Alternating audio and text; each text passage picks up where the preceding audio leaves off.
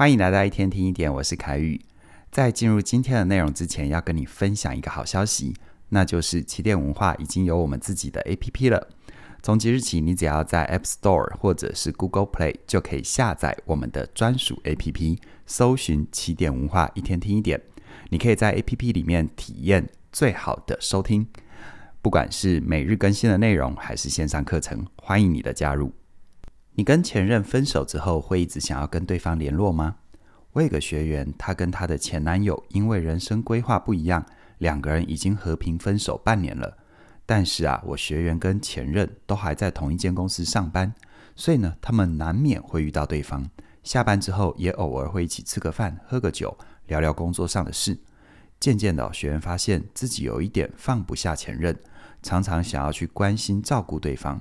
这个想法呢，让他有点困扰，想要知道怎么样分手才能够分得干净，不会去想到前任。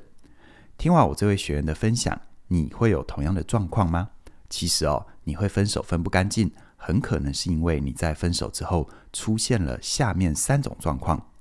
第一个，你怀念你们的过去，虽然分手了，但你还是会想念你们的过去。无论是他的陪伴、他的习惯，或者是他的喜好，都会在日常生活里触景伤情，甚至于会想要挽回对方的冲动。虽然呢，你理智上知道你跟他已经是过去式。但是你对于他的情感跟冲动，可能还是现在式，所以你会透过不断的跟他接触，满足自己现阶段的需求，让你的情绪有个宣泄的出口。再来第二个，你对自己有不确定感，你在关系里面可能经常扮演某一个角色，像是照顾者或者是被照顾者，所以呢，在关系结束之后，会因为你不再是别人生命里的某个人，暂时找不到自己的价值。这种不确定感会让你的生活很没有方向，于是呢，你会忍不住往回头看，想要回到前一段关系，继续扮演你熟悉的角色。但你也知道，你们的关系已经结束了，没有办法再继续，所以你会有很大的纠结。对于拿捏分手之后的距离，会有很多的焦虑。最后第三个，你很害怕分离。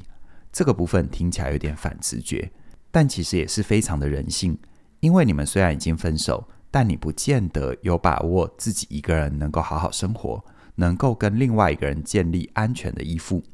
这种关系的需求来自于我们天生对亲密的渴望。当你还是婴儿的时候，你会需要旁边有人，确保你在有需要的时候，身旁的人会照顾自己。而当我们长大成人，我们会开始练习自己照顾自己，就算是身旁没有人，也会依然相信自己值得被爱，有能力把自己过好。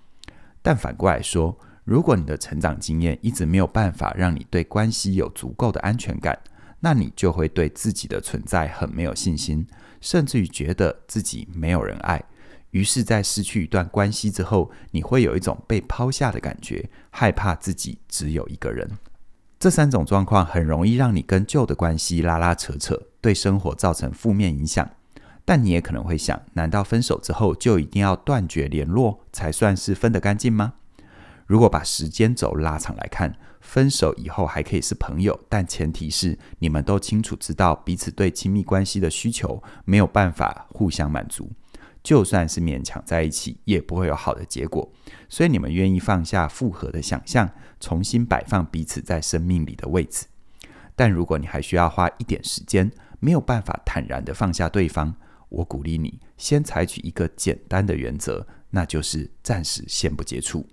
简单来说，就是切断你跟前任的所有接触，包含电话、简讯、社交媒体，还有面对面的机会。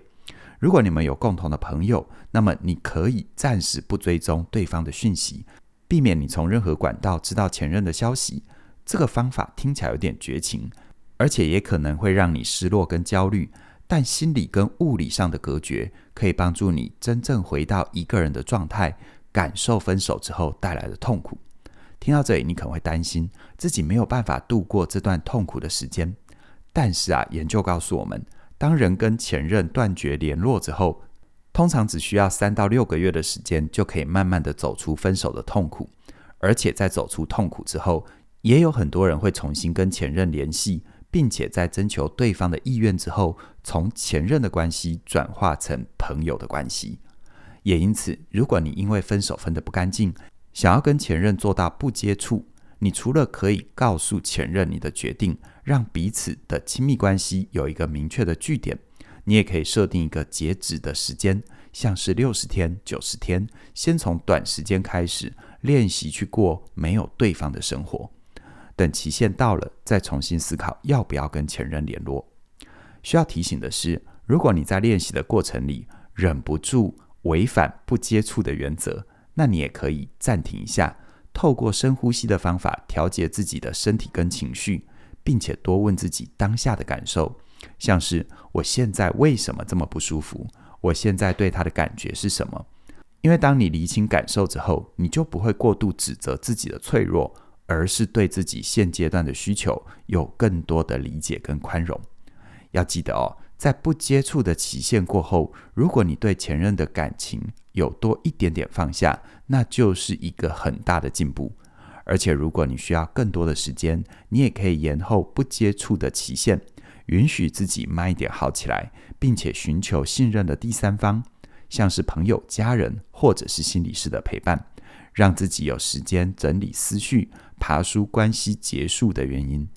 但如果你跟前面提到的学员一样，在日常生活里需要跟前任有所接触，那又要怎么调整呢？在这边我会提供给你三个原则，让你就算是见到对方，也能够分手分干净。首先呢，你可以制定交流的框架。如果你们是工作上的同事，你可以跟前任约定，只能在工作的场合见面，而且不能过问私人生活。但如果你们之间有家人、小孩的连结，你也可以约定固定的时间跟地点，并且只谈家里的事，不谈个人的事。如果对方不在约定的状况下想要跟你见面，那你要尽量减少接触的可能，维持你们说好的交流框架。接着呢，你可以画出关系的界限。当你制定交流的框架，规定彼此交流的方式，让对方不再有机会介入你的生活，你才能够放下过多的期待跟幻想。画出关系的界限，